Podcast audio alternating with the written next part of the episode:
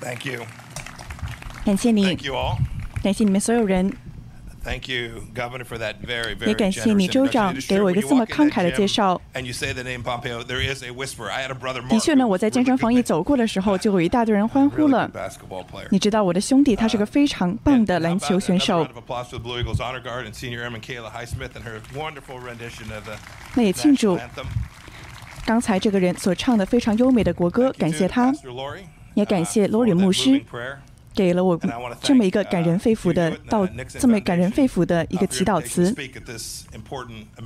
我非常荣幸在这个重要的美国机构中来谈论这个重要的议题议题。你看这个海军的人的房子前面站着一个军队的人真的是太好了那么尼克森的父亲呢是建造了这个房子让他让把尼克松抚养长大 Thanks for making this day possible for 也感谢呢，让我今天有这个机会，让我的团队有这个机会来到这里。包括今天我们有非常受人尊敬的宾客，包括 Chris 尼克松的尼克松的孙子。也要感谢别人对我们这次参访的支持。我也要给你们介绍几个非常勇气可嘉的中国的意见人士，今天来到了这里。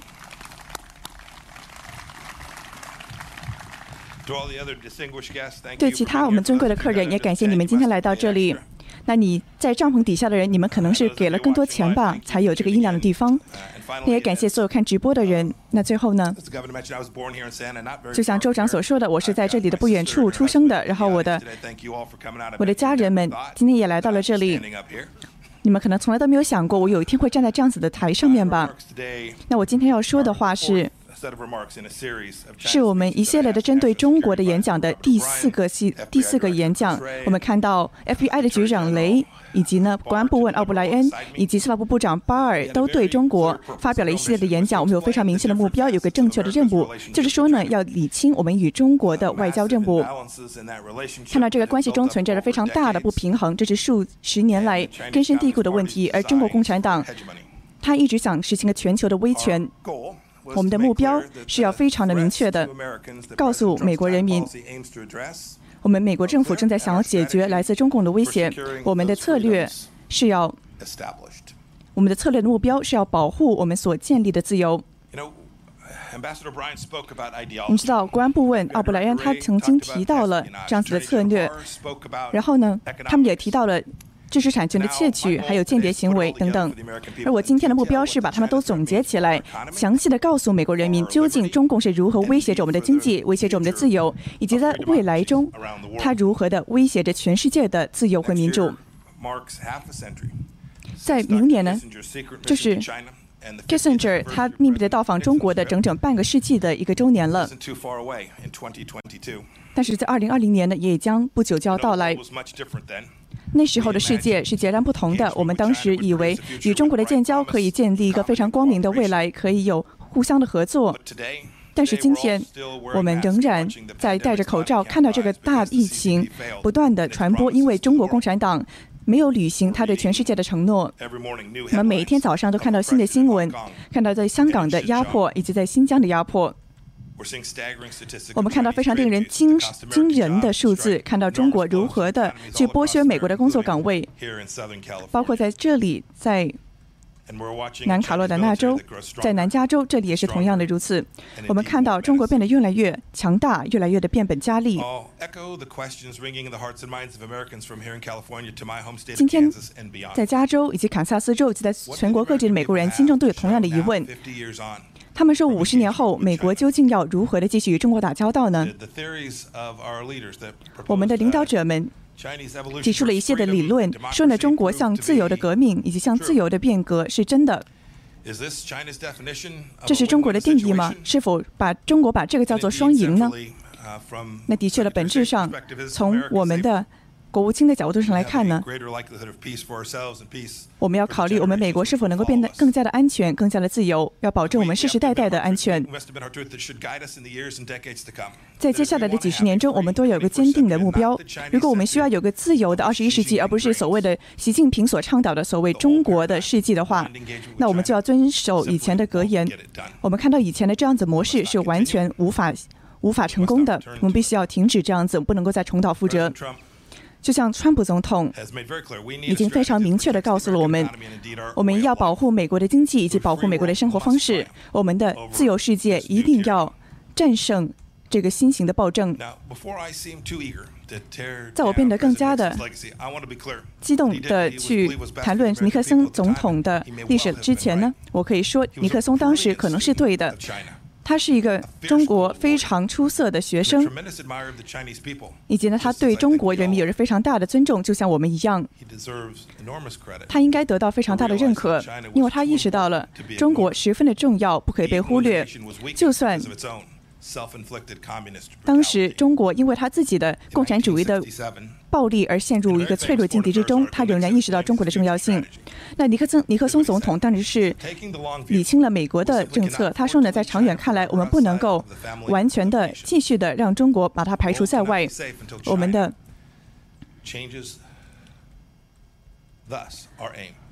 他说，直到中国改变之前，全世界都不会安全。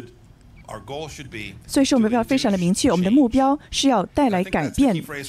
我觉得这是我们整个的。议题最重要的一点就是要带来改变。当时的尼克松访华的时候，是开始了我们这个所谓的交涉的一个建交的一个政政策。他是希望这个自由的世界能够影响到中共，希望中共能够兑现他的承诺。但是，一次再一次的，我们美国的政治家一次的一次又一次的假设，说中国会变得更加的开放，他们国内会有更多的自由，并且呢，对全球的威胁也会减少。但是现在都看起来非常不可避免的。但是呢，那样子的不可避免的时代已经终止了。现在我们所想要达成的交涉，并没有带来中国内部的改变，也没有带来尼克松总统当时想为中国所带来的改变。而真相是，我们的政策以及那些个自由国家的政策。只让国只让北京变本加厉的去利用国际的资源，去咬了我们的手。我们看到中共一直在剥削着我们的自由和开放的社会，他在利用它。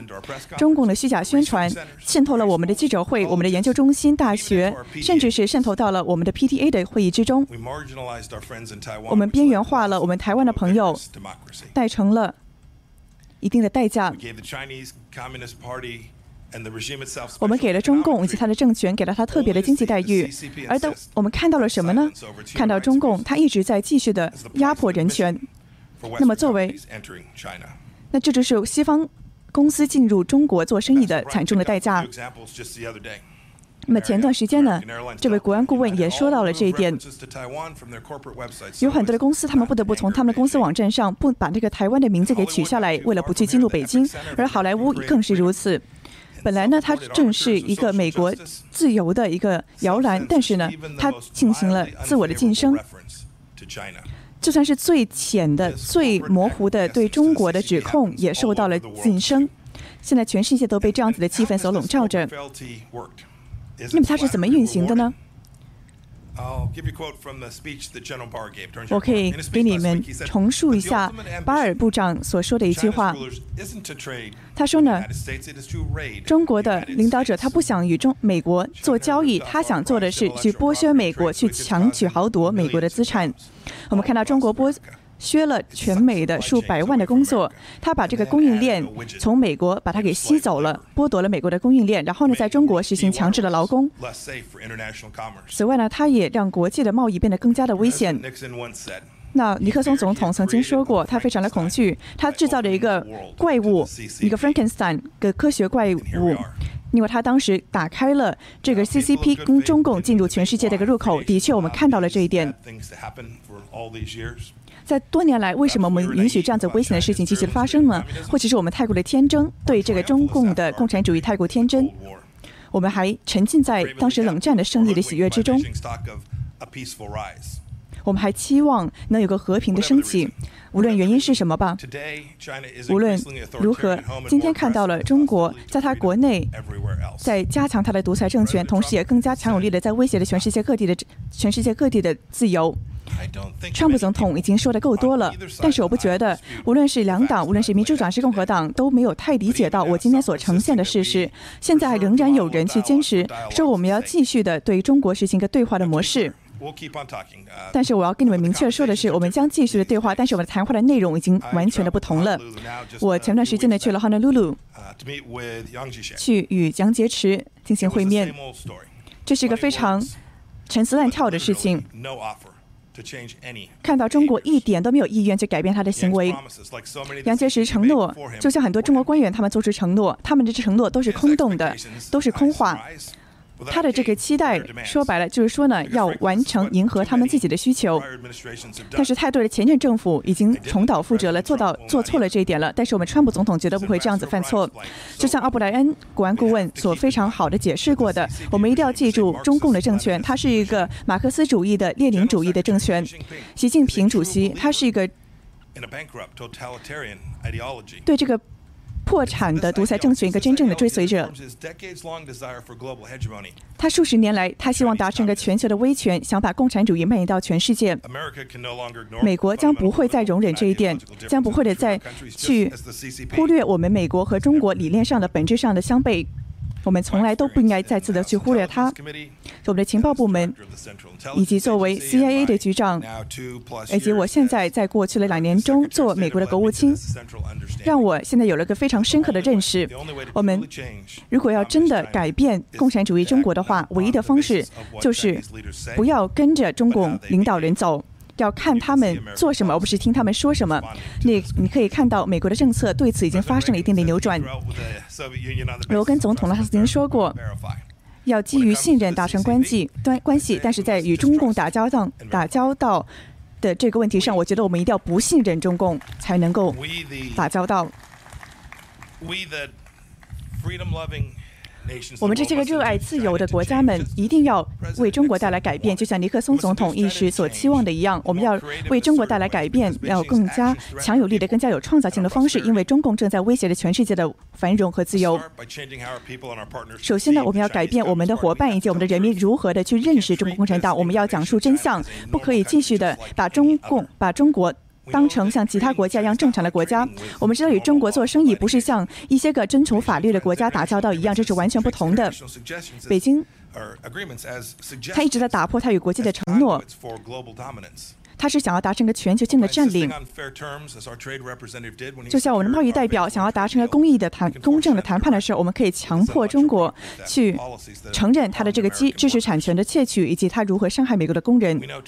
我们也同时也知道，与一个中共共产、中国共产党所支持的公司做生意，和一个与加拿大公司做生意的事情是截然不同的，是大相径庭的。有很多的中国的公司都是受到中国政府的支持的，所以说呢，他们的获益都是直接输入到中国。政府，比如说华为，我们已经不再的假装华为是一个纯洁的、无辜的公司。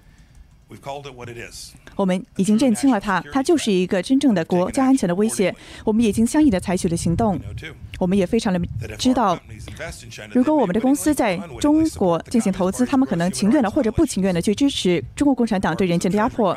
我们的财务部和商务部，他们都已经对中国的实体发出了制裁，因为这些个实体正在伤害着我们最基本的人权，是伤害着全世界人最基本的人权。有很多的机构都在携手的共携手的合作，去保证。我们的总裁们都能够非常深刻的认识到，他们在中国的供应链究竟是如何运作的。我们也非常的知道，不是所有的中国的学生和雇员都是平凡的学生，他们可能是来，他们不是都来这里去赚一点钱的，不是都来这里获取一点知识的。有很多的人，他们之所以来到这里，是要去窃取我们的知识产权，并且呢，把他们带回中国。我们的司法部门以及其他的机构都已经非常强有力的去惩罚了这样子的犯罪行为。我们也非常的知道，人民解放军它并不是一个正常的军队，它的目的是要完全去维护中共精英层的统治，并且呢去加扩大中共的帝国，而不是去保护中国的人民。所以说，我们的国防部门也已经加强了他的努力，包括呢在东海还有南海都加强了美国的巡逻。我们也。创造了一个太空军，去反抗中国，不让他在这个技术的领，不让在他这个太空领域上让中国为所欲为。此外呢，我们也在国务院建设了一系列的措施去应对中国的威胁。我们要推进中川普总统的目标，要公平以及互相的平衡的一个政策。这是在过去的几十年来我们所追求的。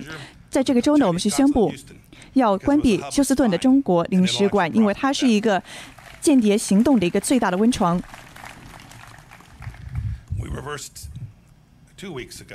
在两周之前呢，我们也扭转了八年来的一个八年来的一个睁一只眼闭一只眼的政策。我们严正的谴责了中共在南海领土的主张，在世界的层层面面了。我们在与中国的官员打交道的时候，我们只是想要一个平等的、互相尊重的地位而已。但是呢，我们看到这样子达不成我们想要达到的成果。我们必须要给中国的人民更多的力量，因为他们是热爱自由的、非常有动力的人民。他们与中共是截然不同的，是泾渭分明的。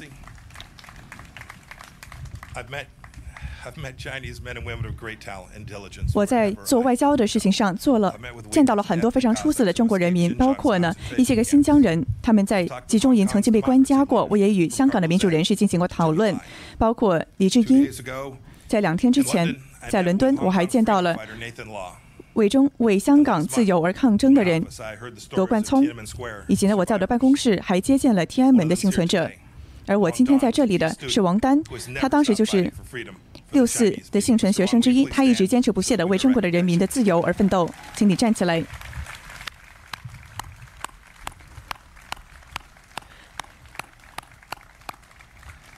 Also with us today. 今天来到这里的还有中国民主之父。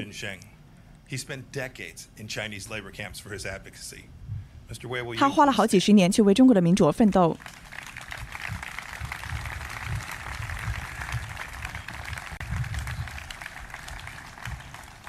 是魏京生先生。你知道我在军队服役过很多年，我在冷战的时期，我也看到，我学到一点就是，中国的共产党一直都是最大的撒谎者。他们所撒的最大的谎是什么呢？因为他们有十整十四亿人，他们被晋升，他们恐惧不敢去发声。我们看到中国，他最恐惧的不是外国的敌对势力，而是自己的人民。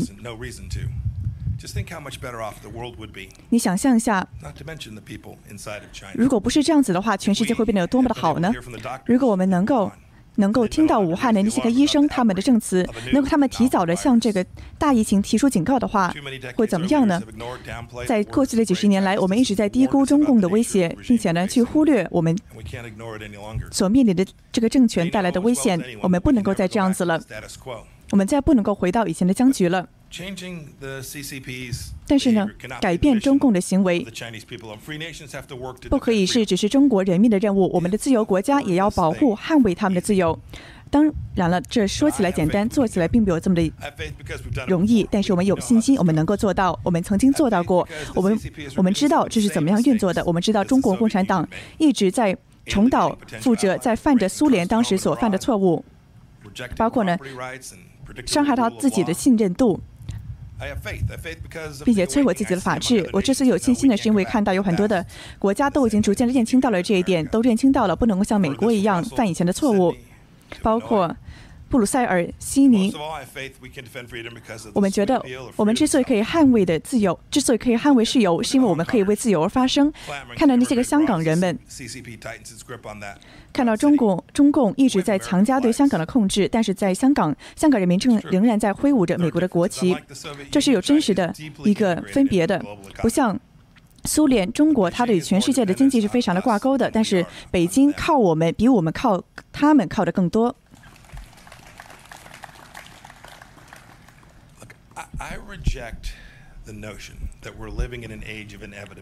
我不愿意的接受说我们这个时代是个无法避免的这个概念，因为不是说所有的道路都是不可避免的。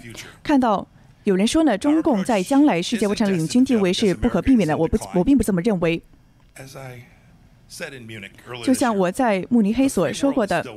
我们的自由世界仍然在取得胜利，这是我们要坚信的一点，要明确的一点，并且为此而感到自豪的一点。全世界的自由的世界的人，他们仍然想去学习，并且呢为他们的家庭谋生计。他们不是说非要到中国不可吧？现在是时候了。今天来到这里，非常的高兴。这个时机实在是太完美了。现在是时候了，让自由的国家去做出反应了。每一个国家都需要达到自身的理解，去看看如何保护自己的主权，如何去保护他们自己的经济的繁荣，以及如何保护他们的理念不受中国共产党的侵蚀。但是我希望呼吁所有的世界国家的领袖，去看一下美国现在做了些什么，不要再犯以前美国所犯的错误了。我们要坚持一个透明的制度。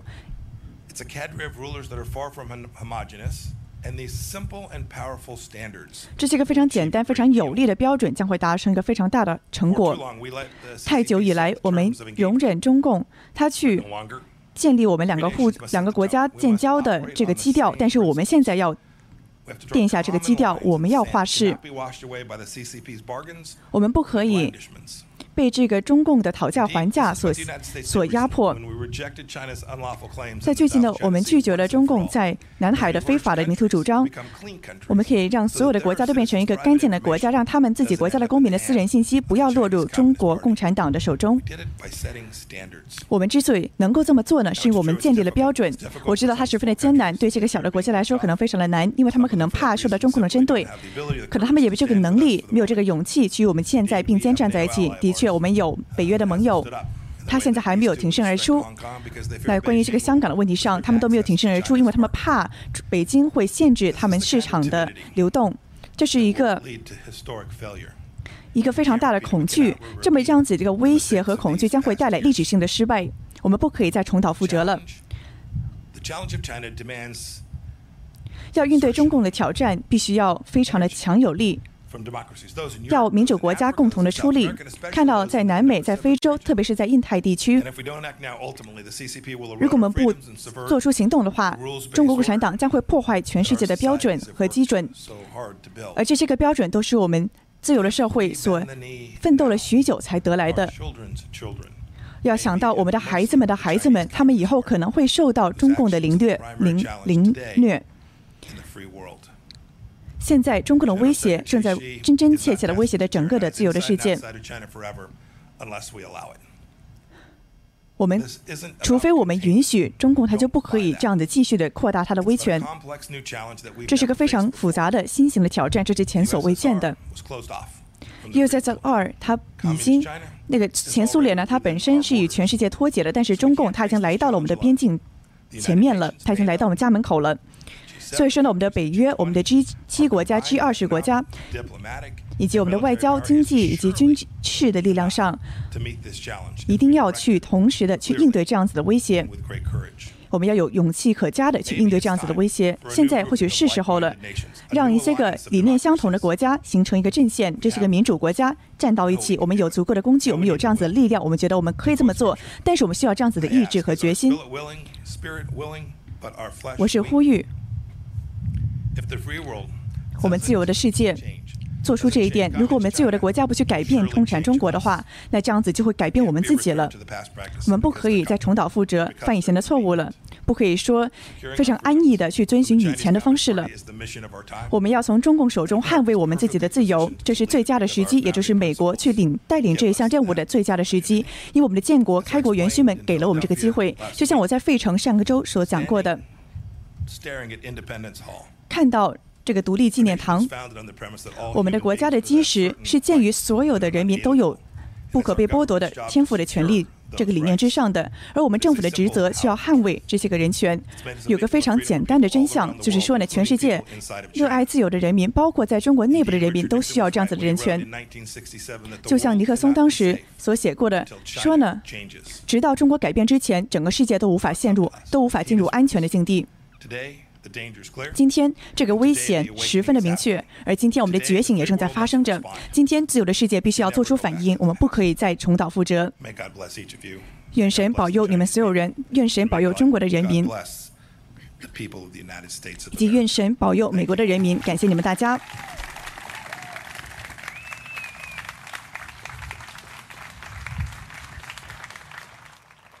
Thank you, Mr. Secretary.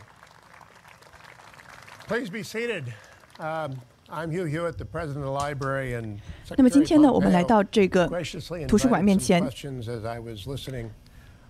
you for joining us, Mr. Secretary at the Nixon Library. My first question. 非常感谢你，国务卿先生来到我们这里。那我们知道尼克斯总统在一九七二年的时候去访华了。你刚才提到了这个苏联当时十分的受世界所排斥，但它十分的危险。但是呢，当时我们美国与中国建交是想要与他们达成一个利益上的建交。那你觉得？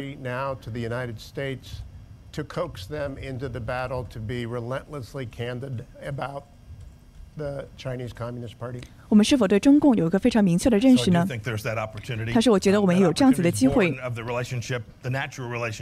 这个机会呢，是诞生于俄罗斯与中国的关系之上的。”那我们也可以做一些个举动。有些个地方，我们是需要共同与俄罗斯合作的。那今天或者是明天呢，我们的团队就会到俄罗斯去进行一个非常策略性的对话，是希望能够生成下一代的武器上的一个条约。就是对俄罗斯、对美国来说都是有利的。我们希望中国能够改变他的，中国能够改变他们的心意。这些个武器的泛滥都是一个非常大的挑战。我们与俄罗斯一起合作，我也非常的有信心，我们可以让。全世界变得更加的安全，我觉得我们的确与俄罗斯有可以互相合作的之地。那不仅是为了美国，也是为了全世界。那尼克森总统呢？也与很多个人打过交道。那布什总统当时就对普京总统判断错误。那你也经常的见到过习近平主席。那中共的这个领导人是否是一个我们可以跟他透明的打交道的人呢？在你的经历上来看，你觉得他是吗？他是呢，我。我们以前的会议呢，都是十分好的，十分透明、十分坦白的对话。他是中国自从毛泽东以来最一个最一个最有权力的中共中国的领导者。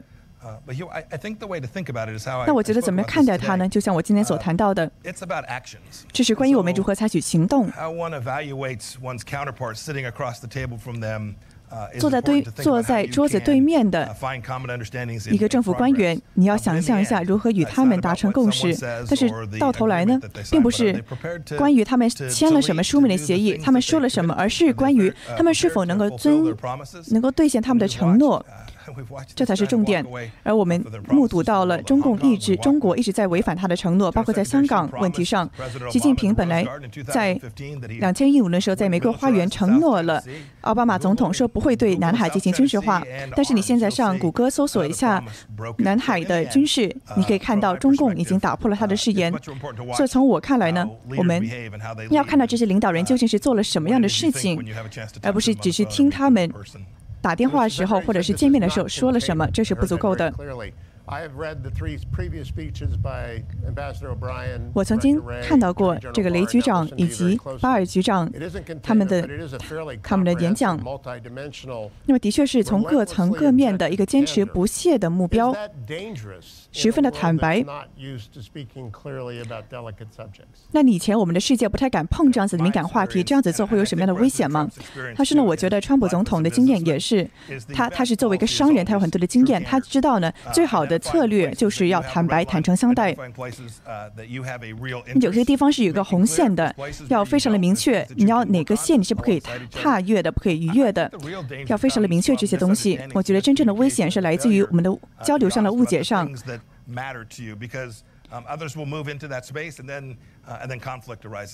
如果你不把它这个规矩给明确下来的话，有些人就会踩到那个红线，并且呢制造一些冲突。那我觉得我们全世界已经做好了准备，去对这些个重要的事情保持坦诚。我们已经做好了准备，去保护我们的利益。那通过这样子坦诚的对话，你可以减少你的风险。我不觉得它是危险的，我觉得刚好相刚好相反。你刚刚也说了，那我知道说这个演讲也将来会非常的火红。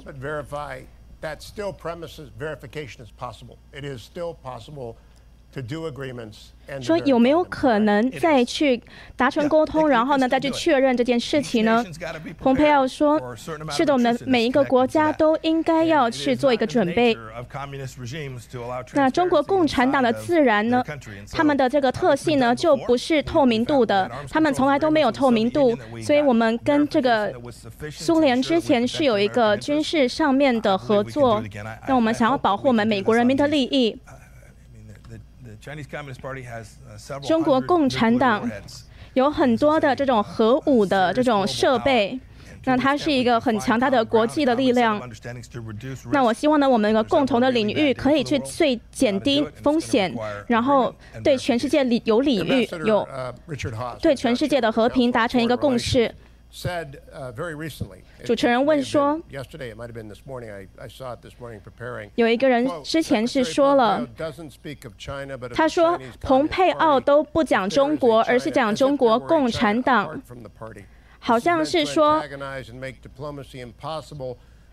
把中国包括在了中国共产党里面，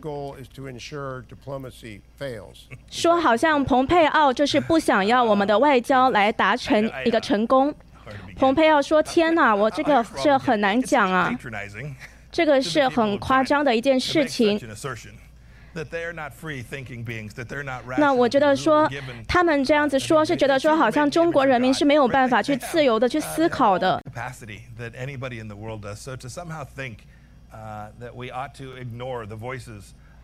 如果他觉得说我们应该要去忽略中国人民的声音，我觉得这个是不对的做法。那的确是中国共产党是一一党专政，所以我们会继续的去跟。中国共产党打交道，是我们需要为了中国人民这么做。可是呢，我们不会去忽略中国人民的尊严。主持人问：“这个中国共产党是一个马克思还有列宁主义者？”你刚刚这样子讲的时候，我发现很多人都没有再去谈论这件事情了。那你觉得媒体是不是都不去谈论这件事情？蓬佩奥说：“我如果在媒体上随便讲话的话，我可能会陷入麻麻烦。”那我们在国家里面还有很多的这个列明跟马克思主义者。我觉得他们是不太理解说人与人之间要怎么打交道。那我觉得我们应该要去认识到这件事情，就是说。觉得说我们不要去陷入了一个不对的思想，觉得说好像中国共产党跟这个列宁跟马克思主义已经没有挂钩了。我们呢也要去理解他们的看待世界的方式。主持人问说，关于这个中共的党媒，可以说呢是非常具攻击性的。那他们呢也是在一直在捍卫抖音。那我有一个问题说，你觉得抖音有可能成为一个攻击性的武器吗？那中国的党媒是越来越具攻击性了。这个是好几年来我一直在看到的现象。那你也这样觉得吗？蓬佩奥说是的，他们非常具攻击性。那我要讲两点。第一点是，我会觉得说他们是一个科技上面的一个媒介。我对这些公司的这个认识呢是说。我们呢不是请，就是要去违背这个他们。可能我们一定要去保护每一个人的个人资讯，包括你们的医疗资讯，还有你们的人脸，因为他们会有人脸辨识，然后还有你们的地址等等都要保护，说确保不会落入中国共产党的手中。那我们绝对不要把这些资讯落入他们的手中，所以我们要保护美国人的资讯。我们的美国的纳税，我们的税的钱就是要用来保护美国人。那第二个点呢，我就会说，这些党媒呢都是这中国共产党旗下的，他们的资讯完全就不透明。那我当然也是很忧虑我们国内自己的媒体。那当然了，他们的党媒呢，完全就是被中共这样子的确去指导要怎么做的。如果美国的机构去听取了他们的意见，听取了中国的大外宣的话，我们就要去小心。那像我们看到昨天《纽约时报》就有一个报道。就去听信了这个中国的大外宣。这个虽然是在这个意见的栏位，可是呢，他们也是在宣传中共的大外宣。那呢，这这个媒体竟然还在讲一些美国的自由理念，这个是很冲突的。主持人问说：“你刚刚提到了好莱坞现在已经陷入了中国的经济之中，例如说这个 LeBron James 这个篮球员，他当时呢也是去倾向了中共。那还有你提到了说这个 Top Gun 这个电影中如果有台湾呢，就得被拿掉。”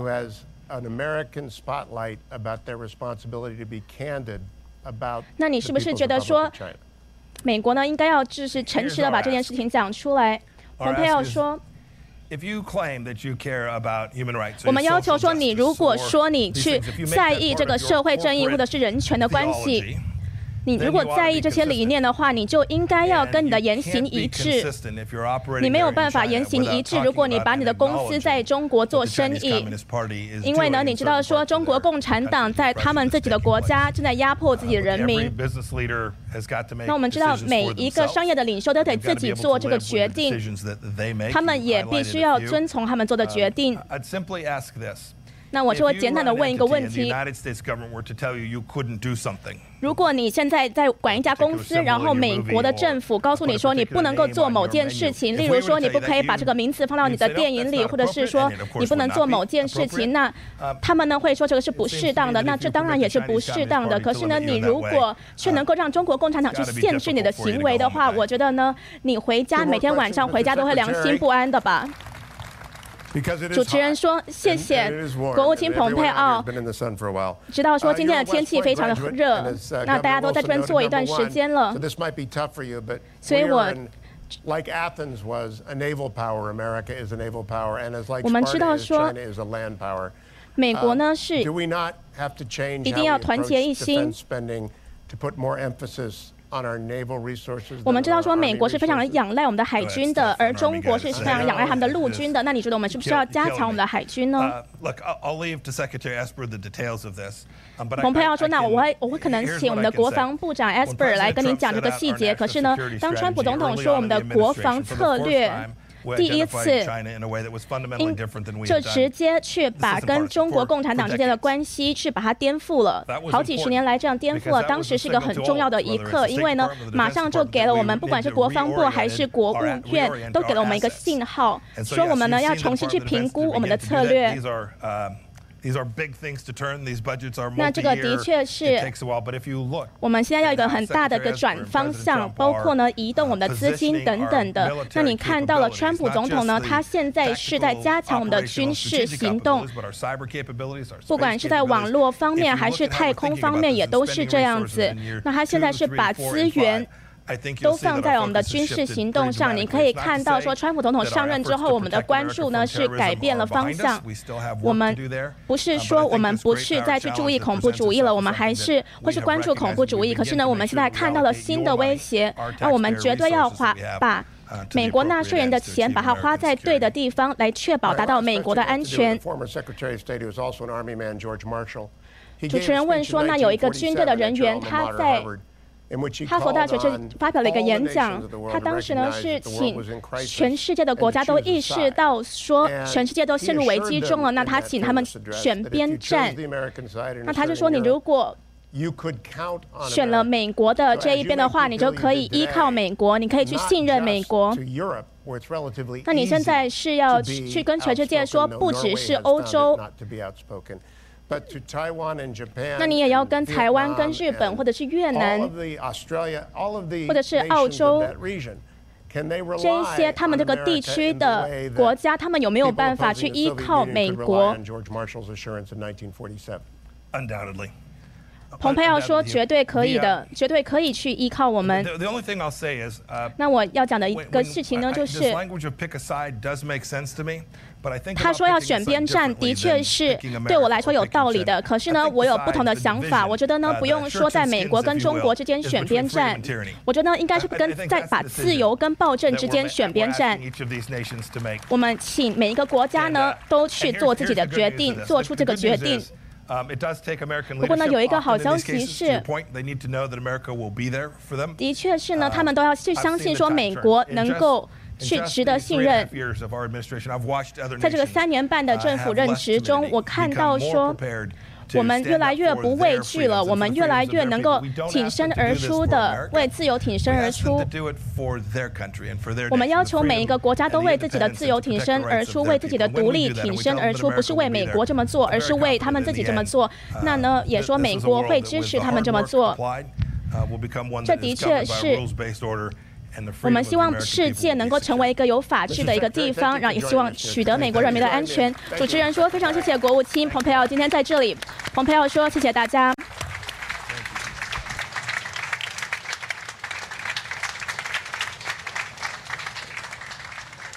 Ladies and gentlemen, thank you for attending this historic address with Secretary of State Mike Pompeo. We'd like to invite you to relax, refresh, and cool off in the First Lady's Rose Garden and under the eaves of the colonnade. Please follow the ladies in red jackets. They will show you the way. Thank you.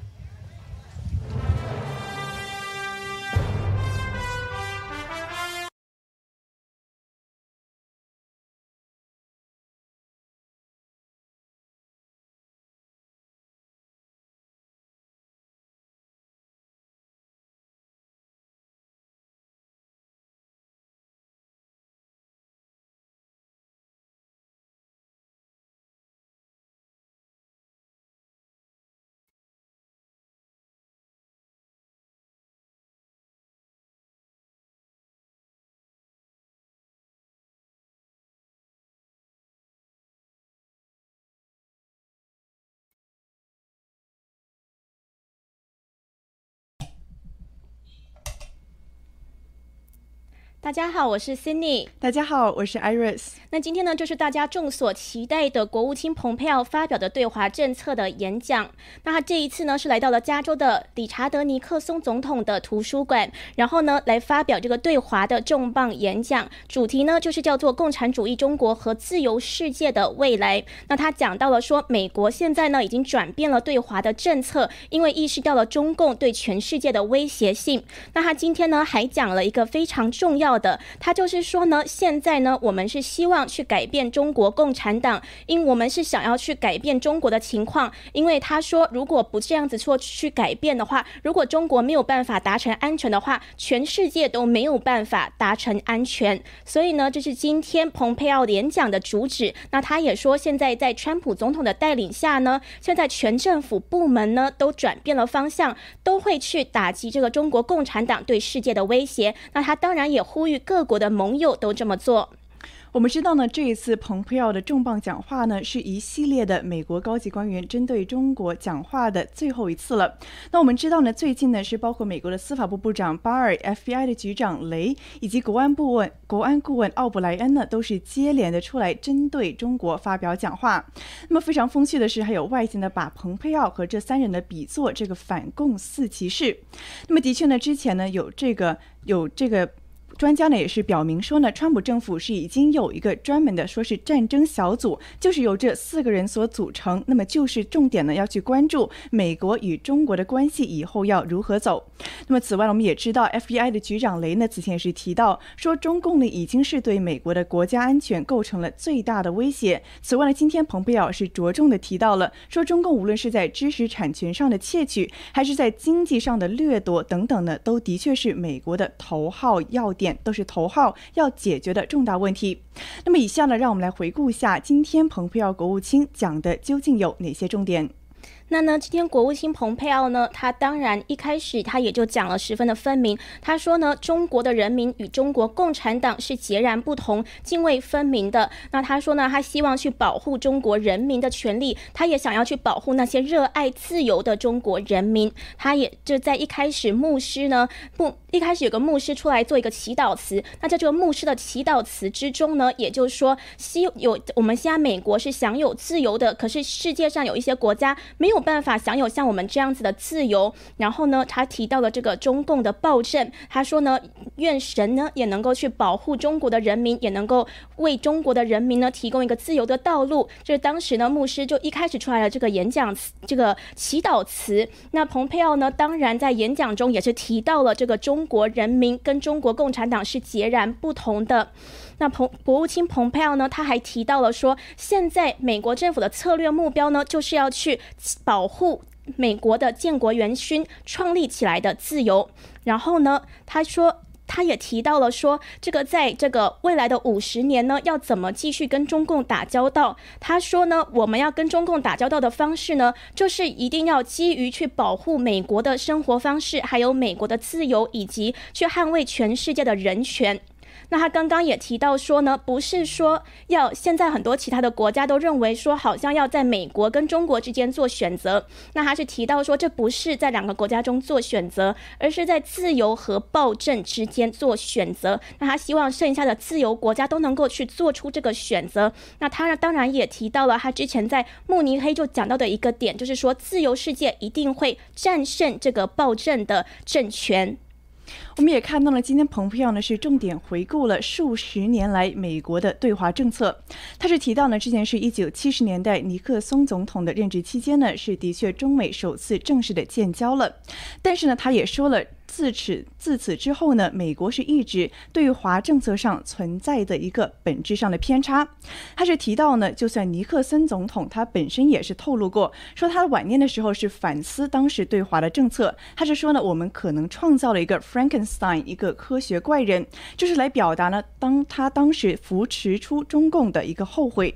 那当时的这个尼克松总总统呢，还说到，如果当初是为了达到这个打败苏联来扶持中共的话呢，这这种战略措施，如果不是算错的话，致命的错误就在于冷战时期后面呢，竟然没有改变对华的政策。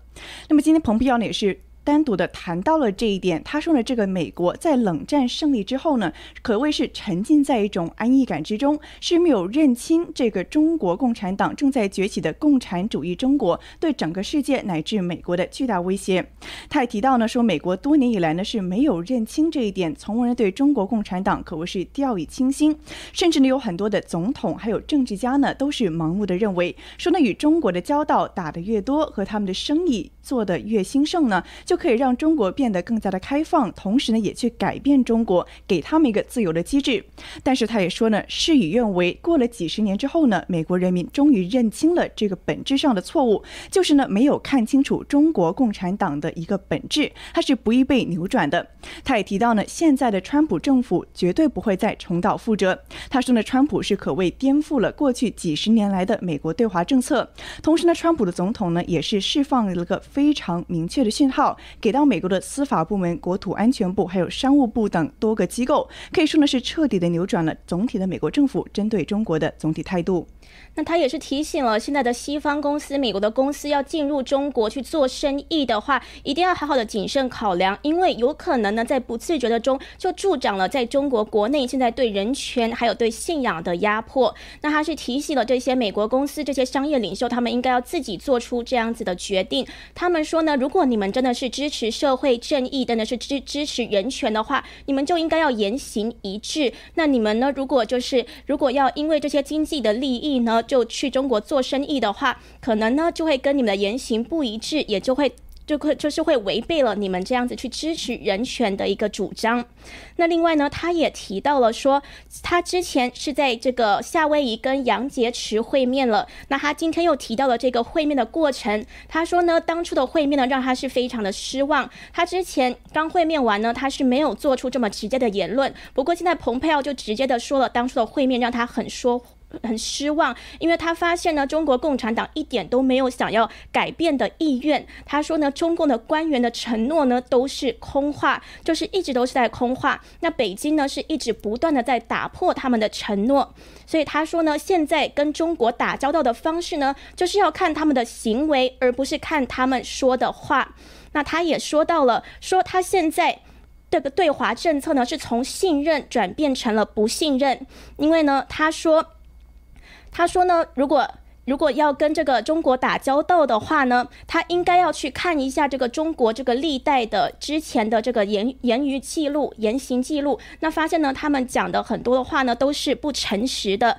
那蓬佩奥他之前呢跟一个全美的州长会议的时候呢，他也是提醒了各州的州长要如何去跟中共做生意啊。他他当时呢是他说了，他说建议你们采取谨慎的态度。当有人呢要你帮忙介绍关系做生意的时候，用理跟总统的话说，就是要说 trust but verify，就是呢要本着信任的态度，但是呢要去核实考证。那当然呢，这也是今天他。非常就是很多次的去重申的，就是说要秉着一个信任的态度，但是要去核实考证。但是呢，他说中国公司或许表面上在美国运行是合法的，可是很难知道他们是否是从事透明公平的交易，或者是依法去运作。所以呢，一定要去核实跟考证。那当然呢，他今天还是提到了对华政策已经从信任转变成了不信任。那也就意味着呢，今天这个四位都发言完。完了，蓬佩奥是最后一位，那还有另外还有司法部长、FBI 局长等等，他们都发言完了呢，都意味着川普政府对华政策会有一个巨大的转变。我们知道，今天蓬佩奥是提到了非常有趣的、有趣的一点。他说呢，的确，一般来说，跟正常的国家打交道都是要基于信任为基础。但是呢，他说针对中国这一套是行不通的。他是说呢，对中共反而是要基于不信任才能够跟他们打上交道。因为呢，他说中共呢总是说一套做一套，包括呢像刚才所提到的与杨洁篪的会面，更加是印证了这一点。他是提到呢，当时杨洁篪是在去的承诺呢，说不会再包包括这个南海不会去军事化，还有呢，要对香港等等的问题上保持一个开放的态度。但是的确看到呢，中共可谓是转脸就改变了他的真实的行径，包括呢在香港强推国安法，以及呢也对中国的南海实行非常大规模的武器化等等。那么这蓬佩奥呢是列举了种种中共没有去遵守他承诺的这样子的例子，来阐明为什么现在对华的政策要基于一个完全不同的一个论调。他还提到呢说，在过去的多年的建交以来呢，中共是一直想要打下这个基调的，就是两方打交道的同时呢，中共是想要主导这个谈话权的。但是他说呢，从今往后，美国要去主导这个基调，要美国来定调，而不是让中共来定调。他也提到呢，说的确，因为对中共的不信任，他也呼吁各大的美国的商人和公司们在中国投资的时候一定要再加思量。包括呢，他说，你和一个加拿大的正常公司做生意，和一个有着中共资金在后面撑腰的中国公司做生意，完全是两码事。这就是为什么他是呼吁所有的美国的商业，甚至是包括平凡的美国人，在与中国的公司还有政府打交道的时候，一定要慎之又慎，再加小心了。那当然呢，他提到了很多这个是中共违反了他们的承诺的事情，包括说这个南海的一个和平。那知道说蓬佩奥之前是发表了声明，正式的认定说中国在南海的主张是非法。那他今天也是提到了，现在呢，美国呢都加大了在东海还有南海的驻军，加大了在那里的巡逻，就是要保护那边的和平。那另外呢，他也提到了关于香港的事情。他是说呢，当时中共这样子强推了这个港版的国安法，也是违背了这个中英联合声明，把香港原本承诺的香港自治呢，变成了又是一个一国一制的这个状态。所以呢，他就是这样子说，说美国一定要去保护世界的利益。那他也很高兴的看到说，香港人民呢，他是在挥舞着美国的国旗，就是代表美国的国旗，就代表了一个自由的理念。所以呢。他说，美国也应该要挺身而出去做这一件事情。那我们知道呢，蓬佩奥也一直在呼吁各国呢去一起去抗共。那他之前是访问了欧洲，那看到很多国呢的确都是跟进了美国现在的行动。我们看到蓬佩奥是刚刚结束了欧洲的访问，那他是会见了英国的首相、丹麦的首相等等。蓬佩奥在出发前呢，他就说中共以及他对世界各地人民自由构成的威胁，将是这次访问优先讨论的议题。那英国呢？那时候就宣布，二十二号的时候，英国就宣布了，明年一月呢，会对三百万持有英国国民 BNO 护照的港人开放入境签证申请。那这个申居住五年之后就可以申请定居，还有入籍。而且呢，他们之前还去宣布，是说立即无限期的暂停与英港之间的引渡条约，并对香港实行武器的禁令。那当然呢，当时英国呢也就已经决定要把他们的五 G 设备是整个把华为的这个存在在五 G 设备中排除出去了。所以看到的确是英国有在跟进美国的意愿。那另外呢，这个德国的外交部。马外交部长马斯他出访英国的时候也表示了，他说德国呢将会采取措施，包括简化港人的入境规定，停止向香港出口特定的军事物资，暂停与香港的引渡协议等等。那法国政府，法国政府呢，也是计划去逐渐的禁止华为设备参加法国的五 G 移动网络建设，那让华为在二零二八年全部去淘汰出局。所以呢，可以看到说，蓬佩奥他的确是在这样子各国之间去游走，然后去游说，的确是起到了效用了。而且蓬佩奥呢还提到，他呢当时在英国还见了这个香港的人士罗冠聪，那他也看他之前呢也是见了这个香港的人士黎智英。所以呢，我们看到说，蓬佩奥呢他的确是非常的捍卫香港的人权，也非常捍卫的香港的自由。那他。还说过，他说中国中国共产党最大的恐惧不是外部势力，而是自己的人民，所以他们呢才会这么加大力度的去对十四亿的人民晋升。那他呢是希望中国人民能够挺身而出，去改变中国共产党现在的行为。他还着重的提到呢，说是希望 like-minded countries 那些个思维相同、分享着同样民主和自由价值的国家呢，要统一在一起，形成一条阵线，去共同的认清来自中共的威胁。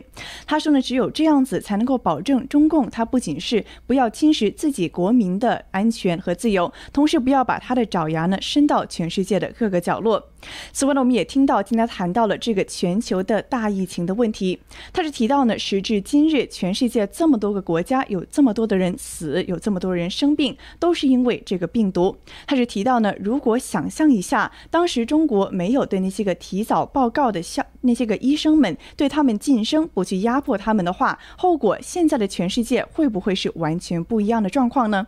他还提到呢，说的确，中共在隐瞒疫情上是负上了很大的责任。那么，甚至我们知道呢，他是我最最近是有一个新闻，是谈到了说，蓬佩奥是向他附近官员透露呢，说这个世卫组织的总干事谭德赛呢是已经被中共收买。那么，像刚才斯尼所提到的，蓬佩奥国务卿呢是在本周稍早呢去前往了英国。那么，在英国访问的时候，他是透露说，中共收买了谭德赛，而这正也是美国之所以要退出世卫组织的原因。那我们知道，英国电讯报呢是报道说呢，蓬佩奥和这个首相约翰逊会面之前呢，是与一个英国的跨党派议员团体去会晤的。那么，这个会晤中的英国官员呢就有证实说呢，蓬佩奥是明确的表示，中共是操纵了2017年的五月份的时候，世界卫生组织的总干事的选举，把这个谭德赛 （Tedros） 推上了台。他还提到呢，说蓬佩奥公开指出，现在的这个总干事谭德赛呢，使得世界卫生组织倒退，而且变得相当的政治化。他说呢，中国设法呢让其他人投票去支持谭德赛，这就是为什么美国却决定呢要撤要撤回给世界卫生组织的钱了。所以，的确看到了，蓬佩奥的众多番言辞，以及与川普政府的种种行动呢，都是密切相关的。包括川普总统对世界卫生撤资、对世界卫生组织撤资也好，还是说呢，对中国南海的这个领土主张直接的表示反对也好，也正好是体现了蓬佩奥最近讲话的重点。也就是说呢，看到了中共对这些个国际，无论是领土也好、机构也好，对他们想要操纵的这个策划，而美国现在绝对不会继续的袖手旁观，将会。严阵以待。是，那可以看到呢，的确是川普总统跟蓬佩奥的这个行径都是一致的。例如说，今天蓬佩奥他是提到了说，他的团队呢会到俄罗斯去，去进行一个策略性的对话，然后呢去与俄罗斯进行一个合作。那我们看到呢，蓬佩奥在这样子讲呢，就是因为这个川普总统呢，他是在这个很近的时间中呢，他就在电话中，他是跟这个俄罗斯的总统普京通电话了。那他在电话中呢是。说呢，他想要避免与俄国及中国进行昂贵的军备竞赛，并希望在军备控制谈判中取得进展。那这个白宫发言人呢？他是说，总统川普重申希望避免中国、俄罗斯和美国之间进行昂贵的三方军备竞赛，并期待即将在维也纳举行的军备控制谈判中能够取得一个进展。那也就是今天听到了国务卿蓬佩奥，他的确也谈到了这件事，说呢，这个团队马上就会到俄罗斯去跟俄罗斯展开对话。那他说与俄罗斯合作呢，现在来看看呢，能不能够是为了美国，也是为了。全全世界呢，去达到一个平衡。那另外呢，在这个国内的消息，大家都知道，这个国务院最近也做出了一个非常重磅级的行为，也就是说，他就是去下令要关闭在休斯顿的这个中领馆。那的确，现在不只是休斯顿的中领馆，连旧金山的中领馆都被控了，因为呢，他是被控告说窝藏 FBI 的通缉要犯。我们知道呢，的确是这个休斯顿的中领馆被勒令马上关门之后呢，落这个另外一个地方的中领馆呢，也是马上的受到了联邦法庭的针对。那么据新闻报道呢，是在七月二十一号，中共驻休斯顿的中领馆焚烧文件之后呢，是旧金山的中领馆被控告说呢是窝藏了这个通缉的中共军方的研究人员。那么根据呈交给法庭的一份 FBI 的报告呢，是指呢一个来自中国的研究女性人员呢，是在六月二十日的时候接受。受了 FBI 的面谈，但是呢是向 FBI 的探员撒了谎，说呢隐瞒了。他呢与中共的军事大学的关系，现在呢仍然在躲藏在这个旧金山的中领馆中。那么这个人呢，他呢是持这个美国的 J1 签证来到美国的，然后在加州大学的这个戴维斯分校呢从事研究的工作。但是呢，他本来在申请签证的时候呢是没有好好的阐明他与中共军方的关系。但是经过美方的调查，发现呢这个人其实是在这个中国的空军军医大学，也就是前身为第四军医大学的这个大学为他工作的。所以说，现在的 FBI 是在通缉这个人，同时呢，调查了他的住所之后呢，的确找到了他和中共军方勾结的证据。那么现在呢，的确有联邦的起诉官认为呢，这并不是一个孤立的案件，相反呢，还有更多这样子的事情在中领馆等地发生。他是提到呢，说呢，有些个案件中呢，中共政府是直接的指示这些个军事科学家去销毁证据，以及帮助他们逃离美国。那么，的确，从这个休斯顿的中领馆事件就可以看到，中共呢被勒令关闭他这个中领馆之后呢，是连夜的去焚烧一些个机密的文件。那么，今天蓬佩奥呢在他的讲话中更是直指说，这个休斯顿的中领馆呢是当地从事间谍活动十分猖猖獗的一个 hub，一个枢纽，可谓是一个温床般的存在。他也提到呢，有很多的学生，还有中国的学者，他们来到美国的目的其实并不单纯，并不是来说我去学一点东西来。赚一点钱养家糊口才来到了美国。相反呢，他们是受到中共的任命，专门来美国窃取美国的技术和知识，同时呢再把它给带回去中国，为中共的利益而服务的。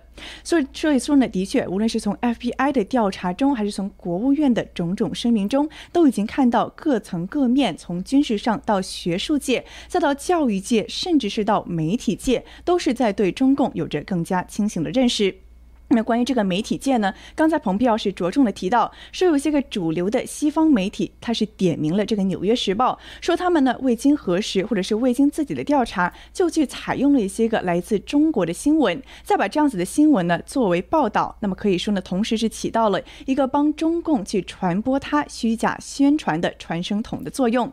所以他是明确的提到了，说在媒体界和学术界的渗透，可谓是引发引起了更加广泛的关注。是的，他是提醒了美国的任何的机构都不要轻信的、轻易的去相信这个中国共产党旗下的党媒，也就是他们的媒体的话，因为他说呢，这一些党媒就是直接被党操控着的，每天是接受了这个中国共产党的指示，所以呢，他们的话呢是不可信、不透明的，这个言论也都是不正确的。那那他呢是说，这个党媒呢是越来越具攻击性了。那他也提醒这个美国媒体，如果要去引用他们的话的。时候要小心。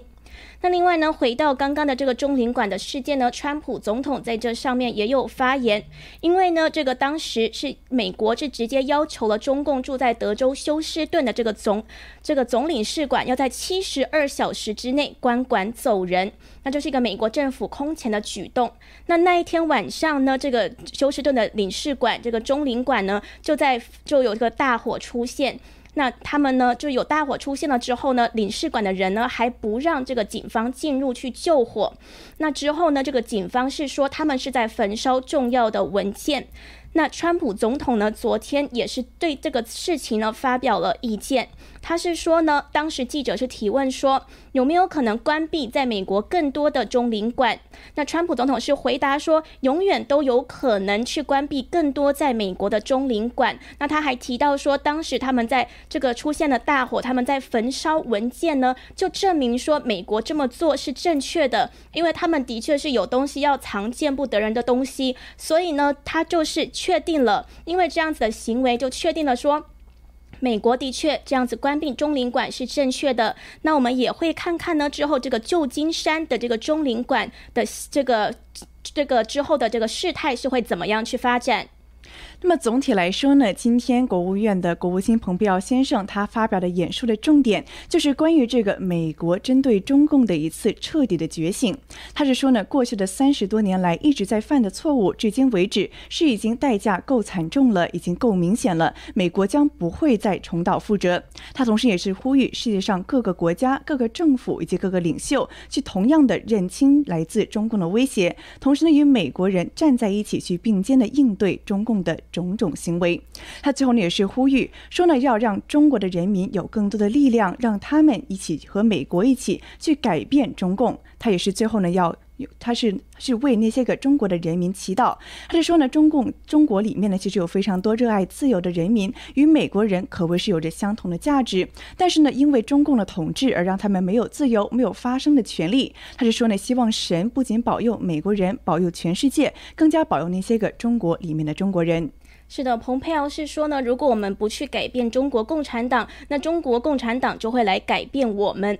那他是说呢，呼吁了世界的领袖不要再去犯美国之前犯的错误，也就是去轻信这个中共，就跟着中共这个被牵着鼻子走。他说呢，现在不要了，现在要由美国还有自由世界来去领导世界的发展。那他除了就呼吁世界的领袖，他当然也去跟中国人民做了一个呼吁。他说呢，这个希望呢，大家都可以去起身呢，去。去检视一下中国共产党的行为，然后来去改变他们的行为。他说呢，我们要美国要来开启，还有世界的自由国家呢要来开启中国的自由。他说为什么呢？因为这个是神赐予美国的使命，是在美国的建国价值之中的。因为美国的建国价值就是要捍卫这些天赋的人权。那他说这是一个非常简单的真相。那他呢也希望大家都能够去支持。好的，那么以上呢就是今天这一场国务卿蓬佩奥关于对华政策的重磅演讲的主要内容。那这也是这一系列以来对华政策演讲的一次总结性的发言。那么也非常感谢大家一直以来的收看，谢谢大家。那我们下一次直播再见。